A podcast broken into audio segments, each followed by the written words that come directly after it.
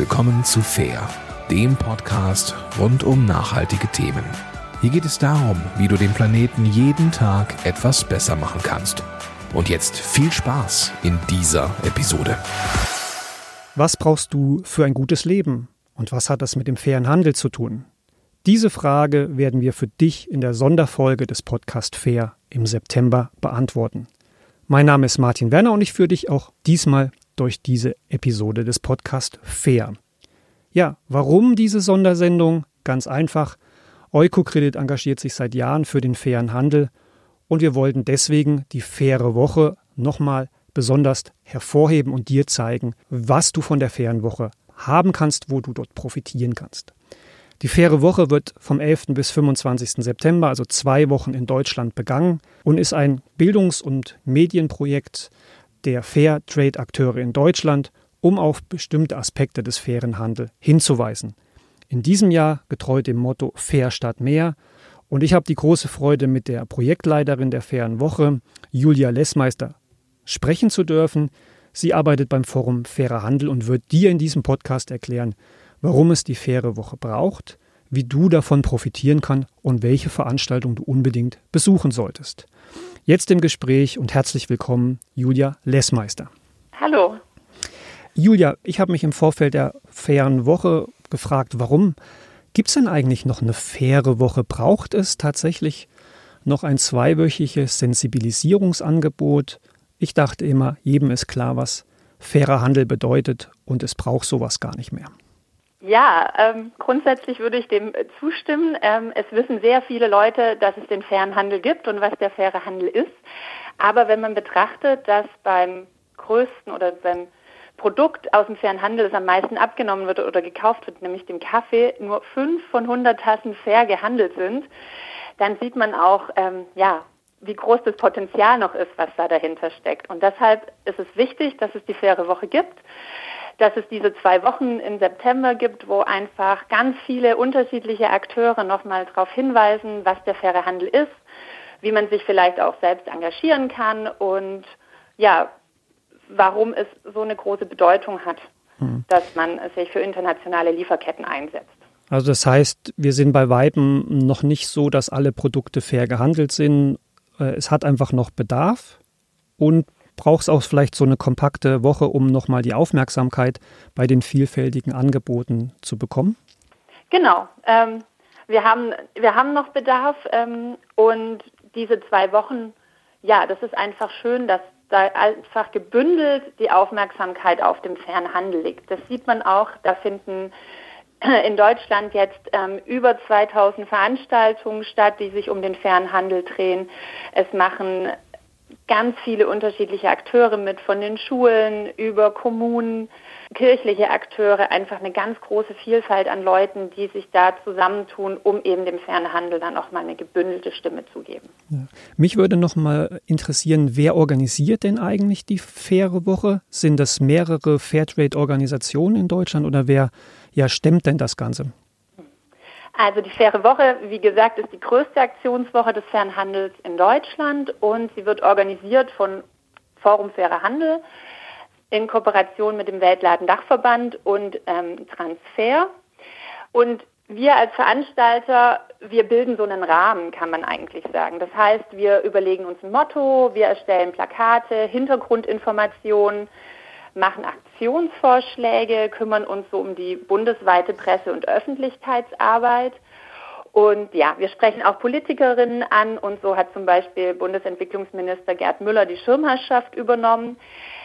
Die eigentliche faire Woche mit Leben füllen, das machen eben die Akteure in den Weltläden, in den Kirchen, in den Fairtrade Schools. Also in den Regionen ähm, machen das die, ähm, ja, die Akteure vor Ort. Ja, also du bist dann verantwortlich, um sozusagen den Rahmen zu geben, die Aufmerksamkeit zu schaffen, aber die Veranstaltungen werden lokal vor Ort und jetzt eben auch zu Corona-Zeiten sicherlich auch online durchgeführt dann. Genau, so ist es. Also ähm, in diesem Jahr werden wir wahrscheinlich auch die 2000 Veranstaltungen nicht knacken, aber ähm, trotzdem sind ganz tolle Veranstaltungen geplant und viele davon eben auch online, damit man ja, damit man einfach auch in diesen schwierigen Zeiten das Thema voranbringen kann. Ja. Äh, ohne jetzt ähm ja, eine Veranstaltung besonders hervorzuheben. Aber gibt es irgendein Highlight, irgendwas Besonderes, wo, wo dich schon angesprochen hat, äh, die schon, die schon eingereicht hat, wo du sagst, boah, das, das ist was Besonderes, das hat dich aus bestimmten Gründen besonders bewegt? Also es gibt ganz tolle Veranstaltungen, wenn man mal so auf ähm, unserer Webseite auch im Kalender schaut. Es gibt einen Bericht über die Segelschokolade. Das heißt, da wird berichtet, wie die Schokolade mit per Schiff nach, ähm, nach Europa gesegelt wird. Das finde ich total spannend. Dann gibt es ganz viele Veranstaltungen zu Textilien. Das ist auch immer ein Thema, wo ich denke, ah, da steckt noch so viel Potenzial dahinter. Da müsste man viel mehr darüber informieren. Und da gibt es auch ganz viele Online-Veranstaltungen in diesem Jahr zu. Also jeder, der da Lust hat, mal reinzuhören, ähm, ja, ist herzlich eingeladen. Und ich finde, ihr habt euch auch eine sehr spannende Frage gestellt, sicherlich auch ja weit vor Corona, wo ihr das geplant habt. Was braucht es eigentlich für dich, für mich als, als, als Mensch für ein gutes Leben und wo ist da die Beziehung zum fairen Handel? Das ist ja ein, ein großer Blumenstrauß. Ähm, beim fairen Handel kommt einem oft Lebensmittel, wie du gesagt hast, der Kaffee oder vielleicht die Banane in den Sinn. Aber wie kann man denn über den fairen Handel ein gutes Leben beeinflussen? Sind das faire Löhne? Sind das aber auch Aspekte für den Umweltschutz? Also wo, wo profitieren wir alle und die Natur davon, dass man fair handelt? Genau, also wir haben uns dieses Motto weit vor Corona gesetzt. Das hat natürlich jetzt nochmal eine ganz andere ja, Brisanz auch bekommen durch Corona, weil man einfach sieht, dass dieses vorherrschende Wirtschaftssystem, in dem wir leben oder mit dem wir tagtäglich zu tun haben, auch ähm, ja eigentlich nicht krisenfest ist. Und man hat in dieser Krise jetzt gesehen, dass die Partnerinnen und Partner im fairen Handel natürlich auch von der Krise extrem betroffen sind, aber dennoch, dennoch irgendwie gestärkter daraus gehen. Also durch langfristige Handelsbeziehungen, durch faire Löhne, durch gegenseitige Respekt, durch gemeinsame Kommunikation. Da wird einfach drüber gesprochen, was braucht ihr denn, um ein gutes Leben zu führen? Und dann versucht man da einen Weg zu finden, um da hinzukommen. Einfach, ähm, ja, dieses gemeinschaftliche Handeln und nach Lösungen suchen, das macht den Fernhandel einfach auf. Da kann ich auch nochmal verweisen zu einer unserer letzten Episoden. Dort haben wir mit Dieter Overath gesprochen, Vorsitzender von Transfer Deutschland, also dem, der Fairtrade, einer Fairtrade-Aktion, die auch in der Fairen Woche präsent ist. Er hat ja über die Folgen von Corona für die Fairtrade-Akteure im globalen Süden gesprochen und hat da eben auch, wie du das jetzt gesagt hast, geschildert, wie katastrophal die Auswirkungen sind, aber dass eben doch eine sehr starke Gemeinschaft auch da ist, zum Beispiel über die Organisationsform von Genossenschaften, wo jetzt die ähm, Mitglieder untereinander einhelfen und aber auch Nichtmitgliedern in den Regionen in Corona helfen.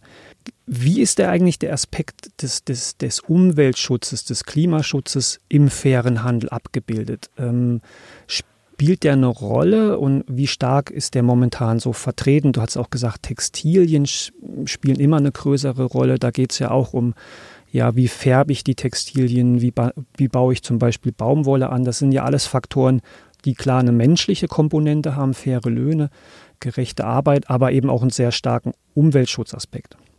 Genau, also fairer Handel hat, ist untrennbar mit dem ähm, Umweltschutz auch verbunden. Wir haben ähm, ja bei den meisten Produkten ist es auch mit einer Biozertifizierung geht es einher. Also über 80 Prozent der fair gehandelten Produkte haben auch eine Biozertifizierung. Und ähm, da wird großer Wert drauf gelegt. Das sind einfach auch die, ähm, die Auswirkungen des Klimawandels spüren, zum Beispiel die Kaffeebäuerinnen weltweit ähm, extrem. Und da muss einfach reagiert werden. Und da unterstützt der faire Handel dann auch, indem er gemeinsam mit den Akteuren ähm, schaut, okay, was können wir für neue Sorten vielleicht anbauen? Ähm, wie ist es mit dem Bewässerungssystem? Also der Umweltschutz ist einfach ein enorm wichtiger Teil vom Fernhandel. Ja, aber es ist ja auch eine Antwort für die Frage, was brauchst du für ein gutes Leben? Brauchst auch eine gute Umwelt. Also Natürlich, ja. also ähm, das ist ganz klar. Es kann nicht nur, also es muss Mensch und Umwelt im Mittelpunkt des wirtschaftlichen Handels stehen, sonst funktioniert es nicht. da finde ich auch sehr spannend. Ihr habt eine Hintergrundbroschüre auch ähm, verfasst, die kann man auch online einsehen, wo auch nochmal verschiedene Modelle äh, von ja, Wirtschaftsformen vorgestellt werden. Also wer sich dafür interessiert, auch gerne da nochmal nachlesen und sich vertiefen. Die Corona-Situation hat, wie gesagt, äh, Auswirkungen auf die Akteure im globalen Süden. Wie merkst du das denn jetzt in der Vorbereitung der fairen Woche? Gibt es wie du angesprochen hast, vielleicht weniger Veranstaltungen, gibt es mehr Veranstaltungen online, weil das ja mit den Vorortgeschichten noch schwierig ist. Wie ist so denn der, die, der, ja, die Stimmungslage eigentlich bei den Fairtrade-Akteuren im globalen Norden? Also ich muss gestehen, wir hatten am Anfang wirklich überlegt, oh je, können wir die faire Woche überhaupt durchführen oder nicht? Wir waren dann auch so, hm, vielleicht doch besser absagen, damit man keine Risiken eingehen. Aber wir haben uns dann dafür entschieden, nee, wir wollen das durchziehen. Das ist einfach so wichtig, vor allem um auch den Menschen im globalen Süden wieder zu zeigen, wir sind da, wir unterstützen das und ähm, ja, wir wollen da jetzt nicht, ähm, nicht aufgeben. Und ich muss sagen, es hat sich auf jeden Fall gelohnt. Einfach, man ist wir haben sehr viele kreative Vorschläge dieses Jahr erhalten. Wir haben uns auch irgendwie selber neu orientiert. Ne? Wir haben jetzt auch viele Online-Veranstaltungen, was wir vorher gar nicht hatten, mhm. ähm, gemacht. Also das ist auch so auch einfach spannend für uns, solche Aktionen jetzt zu machen. Und die Akteure, klar, es kommen Anrufe und es wird mal gefragt, oh, wie machen wir das mit den Abstandsregeln und so weiter. Aber da sind so viele kreative Ideen hervorgegangen, wo man auch mit Abstand, sage ich jetzt mal, tolle Veranstaltungen zum Fernhandel machen kann. Und ähm, ja, es ist einfach jedem ein Anliegen, diese zwei Wochen zu nutzen, um die Menschen für das Thema zu sensibilisieren und dadurch, dadurch auch im, ja, diese Verbundenheit mit dem globalen Süden einfach nochmal mhm. hervorzustellen. Ja, ich kann es auch nur sehr begrüßen, die Kreativität zu haben, die Hörerinnen und Hörer, die jetzt zuhören aus Deutschland und der Schweiz, äh, aus Österreich und der Schweiz, Entschuldigung, natürlich auch die Möglichkeit, bei den Online-Aktivitäten ähm, ja, teilhaben zu können.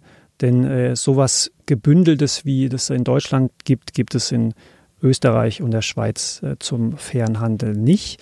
Da ist also schon mal die Kreativität super. Und ich finde es auch gut, dass du das nochmal so bestätigst, dass es eine große Herausforderung für alle ist, aber dass ja auch eben neue Lösungen äh, möglich sind. Wir haben ja eine Episode gehabt mit einem Zukunftsforscher aus Wien, der einen ja recht bewegenden Artikel geschrieben hat über Corona und was er für Chancen in Corona sieht, nämlich fundamental Sachen neu anzupacken, weil einfach so mal im Wirtschaftssystem, im normalen Leben der Pausenknopf gedrückt wurde. Und davor hat man ja im normalen Leben Angst, so dass sich irgendwas sehr schnell ändert. Und er war eben sehr optimistisch, dass ja recht schnell man wieder Hoffnung schafft und sieht, boah, jetzt sind zwar andere Rahmenbedingungen, aber mit den Rahmenbedingungen können wir eben zum Beispiel, wie ihr, auf einmal im Online-Bildungsbereich einsteigen. Die Leute sind auf einmal bereit, auch Online-Veranstaltungen zu besuchen. Und so kann man ja viel mehr Leute erreichen und viel mehr bewegen. Also gut zu sehen, ja. Ja, auf jeden Fall. Wir haben jetzt so ein bisschen einen Aspekt ab, äh, abgedeckt, den man so kennt. Faire Löhne, gerechte Arbeitsbedingungen durch den fairen Handel. Ähm, du hast auch nochmal angesprochen, es geht um die Bewahrung der Natur, den Umweltschutz. Oft denkt man ja nicht dran, was so die Rolle des eigenen Geldes, sprich das Geld bei der Bank oder der Pensionskasse, auf eine gerechte Welt hat. Siehst du da auch eine Rolle, dass man über eine Geldanlage bewusst den fairen Handel oder un unterstützen kann oder eben auch andersrum gesprochen, den fairen Handel schadet?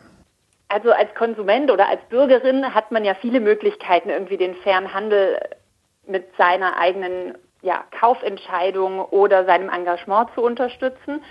Und ich denke, da ähm, gibt es mittlerweile auch ganz gute Optionen, wenn man über die Geldanlagen nachdenkt. Also oft, ähm, ja, wenn man in den Nachrichten dann hört, dass bei Bank XY wieder irgendwas eher in Atomkraft fließt und so weiter, da lohnt es sich dann schon mal zu schauen, wo man vielleicht sein Geld anlegen kann, um eben Entwicklung zu fördern, Entwicklung im globalen Süden zu fördern.